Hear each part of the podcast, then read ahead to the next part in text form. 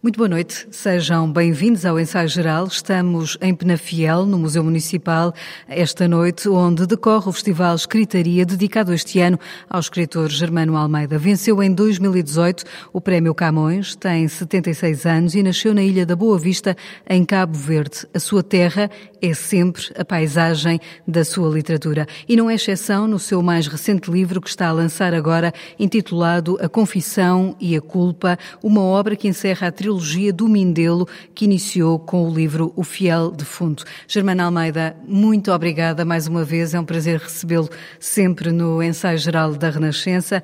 Ver as ruas de Penafiel, eh, como vemos aqui, cheias de palavras suas. Eh, vemos eh, a sua obra aqui também traduzida em várias montras pela cidade, pela biblioteca. É um ambiente de festa para si, esta, esta homenagem do Escritaria? Sim, uma grande festa e aproveito para agradecer o convite que me fizeram para estar, para ser o escritor homenageado desta vez na escritaria. Eh, cheguei aqui na, na segunda-feira passada e, e, e fartei de, de, admirar e ver as minhas, as minhas fotografias espalhadas pela cidade. Diverti-me imenso, confesso, a ver isto porque não contava que a escritaria fosse exatamente o que, o, o, que eu acabei por constatar. Mas, de todo modo, é um prazer grande estar aqui e vamos aproveitar, efetivamente, para lançar o livro o, a, a Confissão, Confissão, e a, culpa. culpa, que é o que fecha a trilogia do Mindelo. O Germano uh, tornou-se um leitor muito antes de ser escritor. É verdade que andava uh, pela Boa Vista à procura de livros para ler? Sim, é verdade. É que eu hoje não tinha muitos livros, não havia muita gente com muitos livros. De maneira, não era propriamente andar à procura de livros para ler. Sempre que eu sabia que alguém tinha livros, eu ia visitá-lo e depois pedia emprestado. Porque também há o seguinte: ainda hoje em Cabo Verde, o livro não é o, não é considerado, digamos, um valor, um valor que se possa guardar. O livro, digamos, uma vez lido, eh, não se deita fora, obviamente, mas não, depois não se liga, não se dá muita importância. De maneira que eu conhecia diversas pessoas que eu sabia que tinham livros e ia pedi-los para, para me darem emprestado, depois tomava alguns, depois devolvia, tomava outros. E quando é que a escrita começou uh, a acontecer, a tornar-se um ofício incontornável? Uh, uh, digamos, a escrita tornou-se um ofício incontornável já, eu já há homem mais de 50 anos. Porque sempre escrevi, mas nunca escrevia com intenções, com, nunca escrevi com a intenção de publicar. Escrevia para o prazer da escrita, por exemplo, A Ilha Fantástica, escrevia toda na, na, no norte de Angola, enquanto estava na tropa. Houve um romance que eu escrevi naquela altura, um, um, enquanto que a Ilha Fantástica, digamos, eram as minhas recordações de Boa Vista. O romance que eu escrevi na tropa era passado durante o período da guerra, mas era mais inventivo, tinha mais imaginação. Porque o Germano Almeida é, sobretudo, um contador de, de, histórias. Isso também está profundamente enraizado na tradição uh, de Cabo Verde, o contar histórias. Exatamente. Por exemplo, eu me lembro quando era miúdo, nós pagávamos algumas pessoas que eram, que eram conhecidos como contador de histórias para nos pagarem, para nos contarem histórias. Então, uh, à boca da noite, como dizíamos, nós não tínhamos eletricidade, não tínhamos televisão, essas coisas todas, então tínhamos o luar. Sentávamos à porta de casa e esses fãs passavam horas infindas a contar-nos histórias. E claro que, eh, digamos, as histórias que, que, que, eles repetiam, mas repetiam sempre com agrado. Nós ouvíamos sempre essas histórias. Era, primeiro, eu, das que me lembro, era, havia uma imensa história à volta dos, dos dos 12 pares de como é que é, Carlos Magno e dos 12 pares da França. Mas depois havia muitas histórias de, de feiticeiras, de ladrões, de eh, pateados, o, o maçons. De maneira que eh, nós tínhamos uma, uma, uma imaginação, eh, digamos, voada dessas histórias. Para mim, escrever foi sempre relacionado com, com, com contar história. Por exemplo, quando eu escrevo, Estou sempre a, a contar a alguém, mesmo imaginário, estou a contar alguma história. Mas o Germano costuma dizer que um escritor é mesmo uma pessoa como as outras. Defendo que sim, que um escritor não é nada, não, não é diferente das outras pessoas. Porque, digamos, os, os homens da Boa Vista que me contavam histórias durante o dia, aliás, muitos deles eram trabalhadores da casa do, do, do meu pai. E durante o dia eram trabalhadores braçais trabalhavam, não sei o quê. À noite transmudavam-se em contar histórias. Havia um que era particularmente culto e nós, eh, aliás, ele gostava de nos dizer que ele era a única pessoa na Boa Vista que tinha lido o Lunar Perpétuo. Eu nunca cheguei a ver o Lunar Perpétuo até hoje, mas ele fazia muita, muita garganta com, com, a, com a existência do Lunar Perpétuo, porque ele dizia que o Lunar Perpétuo era um livro que previa tudo. Eh, ele, por exemplo, dizia, no Primeiro prevê que vai, chover, vai chover este ano. E chovia mesmo. E hoje uh, temos essa, essa chuva também. Neste seu livro, A Confissão e a Culpa, uh, para quem ainda não, não o leu, temos uh, como personagem, um, um dos, dos, personagens é o escritor Miguel Lopes Macieira, que no fiel de fundo é quem nos fala, é o escritor que é morto. Ele aqui neste livro diz a certa altura que não há conhecimentos inúteis para quem quer escrever livros. Tudo é matéria literária? Eu defendo que sim. Que tudo pode ser matéria literária. A gente pode ter esse conhecimento e não, e, e não usar. Mas uh, eu, eu, acho que para, um, para quem pretende escrever, todos os conhecimentos são, podem, podem vir a ser úteis. Mesmo que não seja logo consciente mesmo disso. Que, mesmo que não tenha consciência disto, mas digamos, encontrar um pedaço de papel e ler, é, pode ter uma utilidade que ele não, que ele, que ele não adivinha. Não podemos dizer, não, eu leio sobre isto. Claro que também há uma coisa. Eu, neste momento, posso dar-me este luxo, porque já tenho uma, uma idade provecta e já li muito. Agora posso, e, e também já tenho visto mais fraca. De maneira, hoje em dia posso escolher o que eu quero ler ou não. Mas quando se é jovem, há tempos encontrei, um, um jovem foi ter comigo porque queria, queria que eu lesse umas coisas que ele tinha escrito queria publicar. Enquanto eu disse, bom, você vai deixar-me isto aqui, eu vou ler, não sei o que e tal. Depois eu ia a perguntar, você lê muito? Não, não, não, eu não leio, não quero ser influenciado. Disse, bom, você anda a ser influenciado pela vida que, que tem, ou pelas pessoas com quem convive, não sei o quê. Ainda o melhor é ser influenciado por livros. Porque é evidente que a gente sofre influenciações de todas as espécies muito do que está nos seus livros, não só nesta trilogia do, do Mindelo, uh, mas em todos os outros para trás, uh, para quem vive em Cabo Verde, há muito que é possível de ser identificável. Há personagens que são pessoas conhecidas das ruas uh, do Mindelo, por exemplo. Já teve problemas sérios por causa daquilo que escreve Germano Almeida? Não, porque as pessoas são mais verosímeis do que reais. Uh, eu, eu, gosto, por exemplo, dessa ideia de escrever para as pessoas acharem que estou a retratar outras. Está que não estou.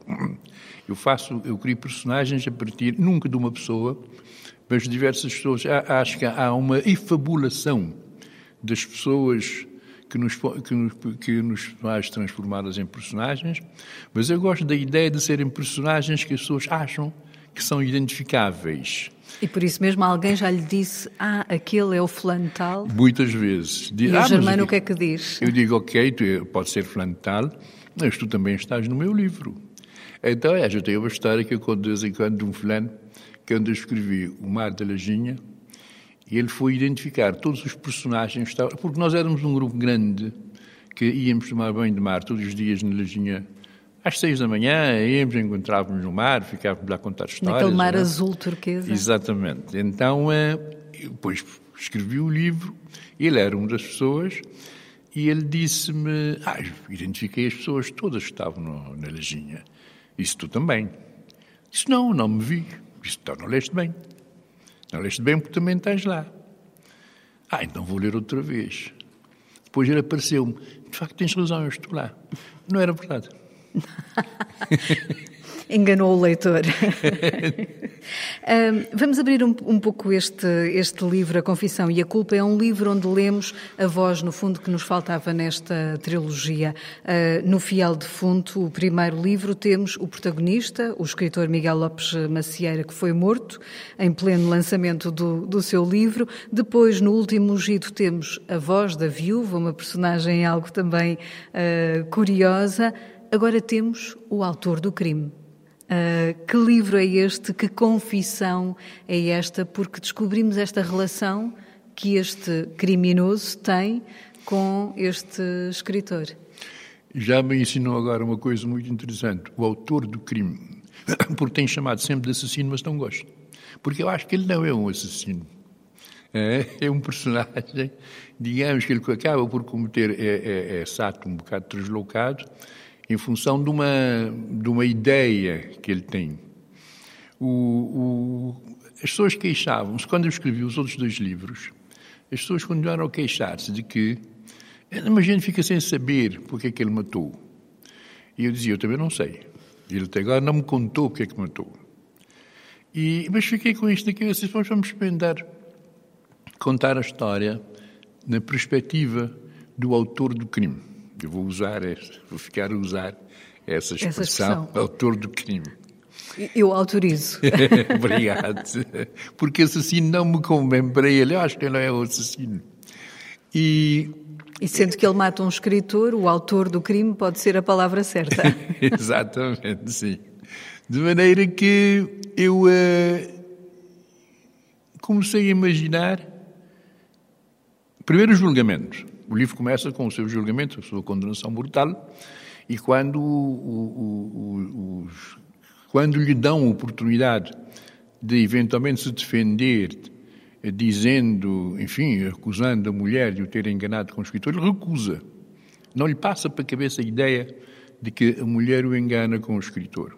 Mas ele acaba por matar, por matar o, o escritor quando descobre que o escritor está em vias de deixar de estar apaixonado pela mulher para apaixonar por outra mulher. Ele ama tanto a sua mulher que não quer ver. Embora acredite que eles tenham uma paixão perfeitamente eh, platónica, ou pelo menos, enfim, grande parte platónica, não digo completamente platónica. Deixamos os leitores também descobrir isso. Exatamente. E então eh, ele acaba por, eh, num ato nem sequer que é muito consciente, acaba por, por assassinar o, o homem, mas nunca assume isto como crime. Continua a, a, a, a gostar do, do escritor, do escritor. como pessoa, embora, enfim, a relação deles era uma, uma relação um bocadinho coisa, porque ele sentia que o, que o escritor o intimidava. O escritor, acho que achava um escritor demasiadamente convencido de sua sabedoria. Há aqui também uma certa crítica uh, a, esse, a esses escritores uh, mais vaidosos, entre aspas. Porque nós em Cabo Verde temos muito desses fulanos que costumam dizer escrevem um poema, acham que são poetas, escrevem um, pequeno conto, já acham que são escritores. Não estou a criticar. O que eu acho é que, de facto, valorizariam mais a nossa literatura se se empenhassem mais a escrever. Porque, digamos, é, é escrevendo muito que nós eh, aprendemos a escrever, para já, e escrevendo muito, digamos, do conjunto do que escrevemos, pode ter a ver com alguma obra válida que enriqueça a nossa, a nossa literatura. Volta às palavras do seu escritor personagem, Miguel Lopes Macieira. Ele diz: as pessoas pensam que não, mas escrever é uma atividade exigente, agradável, mas muito exigente. Para si também é isso, agradável e exigente ao mesmo tempo? Sim, agradável, divirto-me imenso a escrever, mas uh, para já eu sei que há muitas coisas que eu deixo de fazer para poder ter tempo para escrever. Segundo, primeiro, a toque é uma, uma atividade como é solitária. O, o, eu, quando escrevo, claro que estou, enfim, tenho como companheiros personagens. Gente viva, não. Não suporto escrever com, escrever com gente presente. E os personagens fazem-me companhia. Mas, de todas as maneiras, é uma. É, é, é, nem sempre. Nem sempre. Uh, como é, não vou dizer que, que custa, mas como é que é? Gasta-se uma grande parte do nosso tempo dedicando à escrita. E às vezes brinca com a sua própria literatura, porque, por exemplo, neste livro, A Confissão e a Culpa, a certa altura, fala uh, do testamento do Senhor Napomuceno. Uh, ou seja, brinca com os seus próprios livros também. E com os meus próprios personagens também, porque o... e comigo próprio também. Porque eu digo, se eu não brincar comigo, não tenho o direito de brincar com os outros. De maneira que, por exemplo, o, o, o Lopes Macieira, eu diria que é um, o meu retrato ao contrário mas sem dúvida que muito de mim está lá. Eu tinha um outro livro também que, aliás, não, quase todos os meus livros, eu uh, uso-me, de certa forma, como personagem, muitas vezes ao contrário. Uh, Recordo-me uma sessão com alunos de, de, Cabo Verde em que o Germano Almeida, a certa altura, dizia que uh, não podem aceitar que digam que são só africanos, que os cabo-verdianos não podem negar que são uma mistura de África e Europa. Há dias, aqui no Festival Fólio, em Óbidos, o ex-ministro da Cultura de Cabo Verde e escritor, o Mário Lúcio de Souza, falava na necessidade de um manifesto em defesa da criolização, uh, esta ideia de que temos todos múltiplas raízes. Isto para si faz sentido? Faz sentido, no sentido de que, efetivamente, o, o, o, essa questão é uma questão antiga em Cabo Verde. Eu, eu lembro que nos anos 60, o doutor Baltazar, naquele tempo, eh, no tempo quase da claridade, e num prefácio que ele escreveu, Aventura Crioula do Manuel Ferreira, ele punha a questão de eh, Cabo Verde, Europa ou África? E ele respondia nem Europa nem África, Cabo Verde. Nessa altura, essa resposta agradou-nos imenso. Só que não é verdadeira. Cabo Verde é África. Agora, não há uma África, do mesmo modo não uma Europa. Eu aqui, digamos, durante bastante tempo insistia com os jornalistas portugueses dizendo, não, espera, a gente quando fala em, em Europa, quando falamos de um português, não dizemos é um europeu, não é português. Portanto, eu sou um africano de Cabo Verde.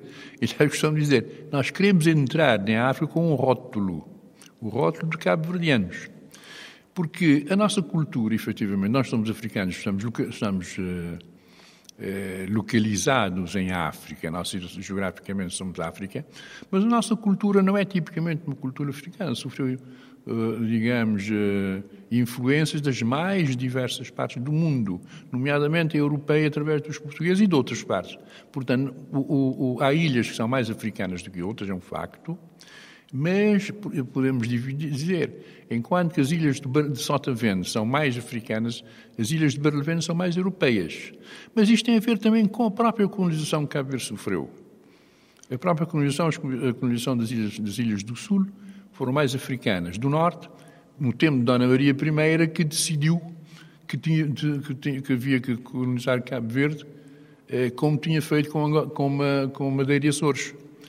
Só, aliás, uma das ideias que eles tiveram 300 anos depois do início da, da, do povoamento cabo-verdiano foi devolver os pretos para a África porque queriam ter um Cabo Verde, digamos, branco. Já não era possível há 300 anos, eles já eram cabo-verdianos.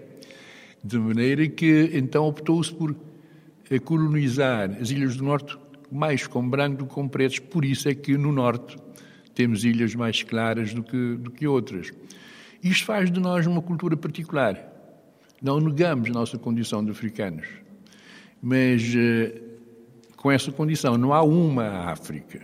Há diversas Áfricas. No ensaio geral, vamos agora eh, escutar Guilherme de Oliveira Martins, o nosso colaborador semanal do Centro Nacional de Cultura, que nos fala hoje de Germano Almeida. Germano Almeida é o autor homenageado no 14º Festival Literário Escritaria em Penafiel, que decorrerá até o dia 31.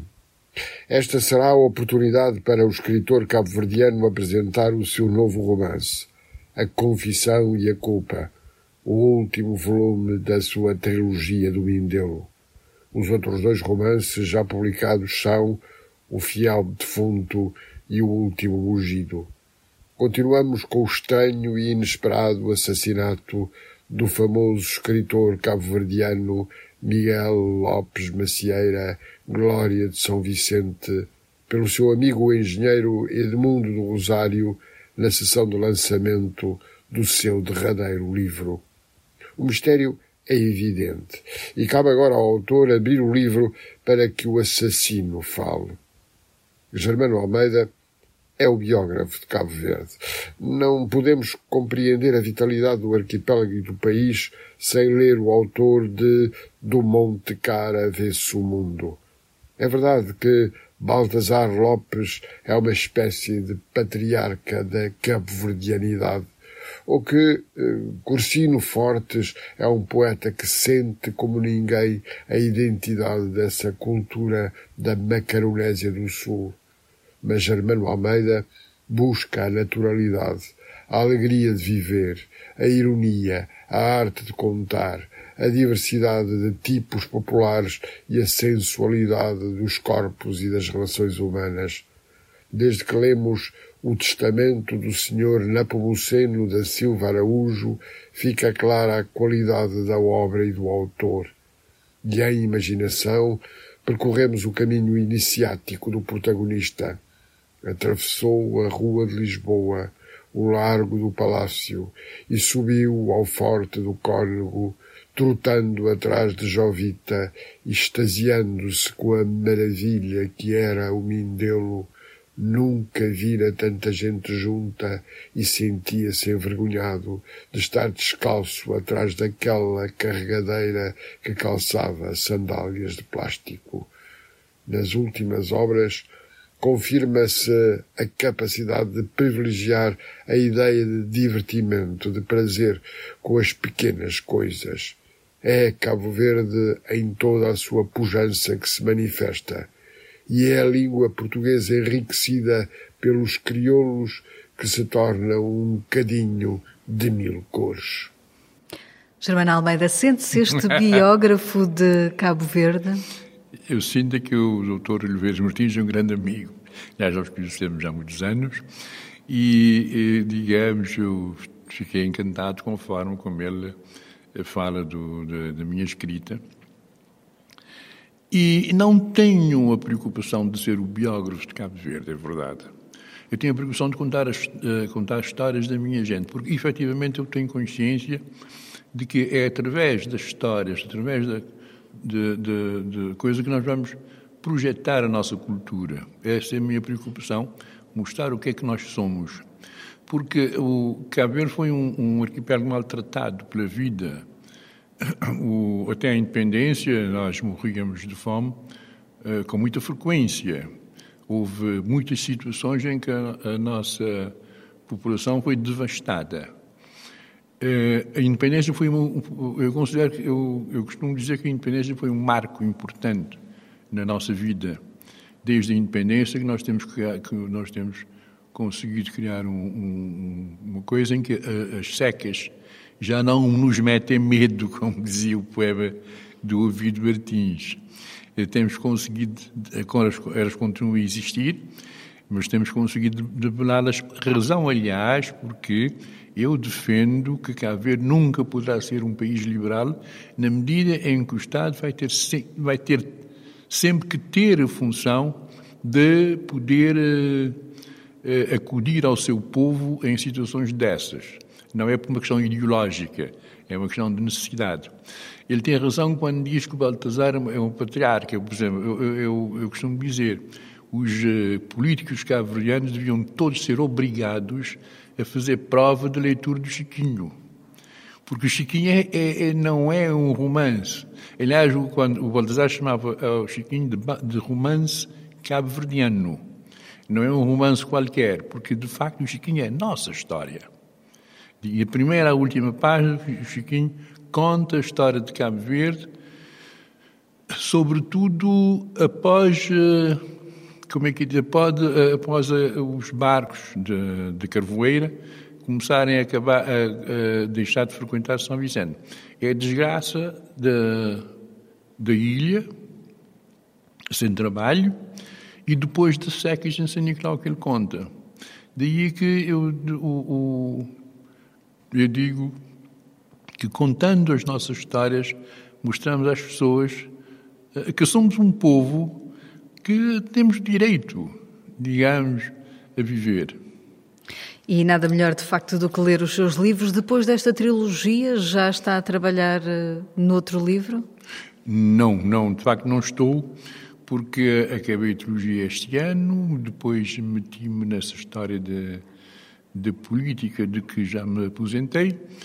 E agora pode ser que tenha, venha ter uma outra, uma outra ideia, mas não tem neste momento não tem nada não tem, tem que nada. esperar que o livro aconteça. Exatamente, tem que esperar que a história aconteça. Teria muito mais perguntas para lhe fazer, eh, Germânio. agradeço muito, mais uma vez, ter estado no Ensaio Geral da Renascença. É sempre um prazer conversar consigo.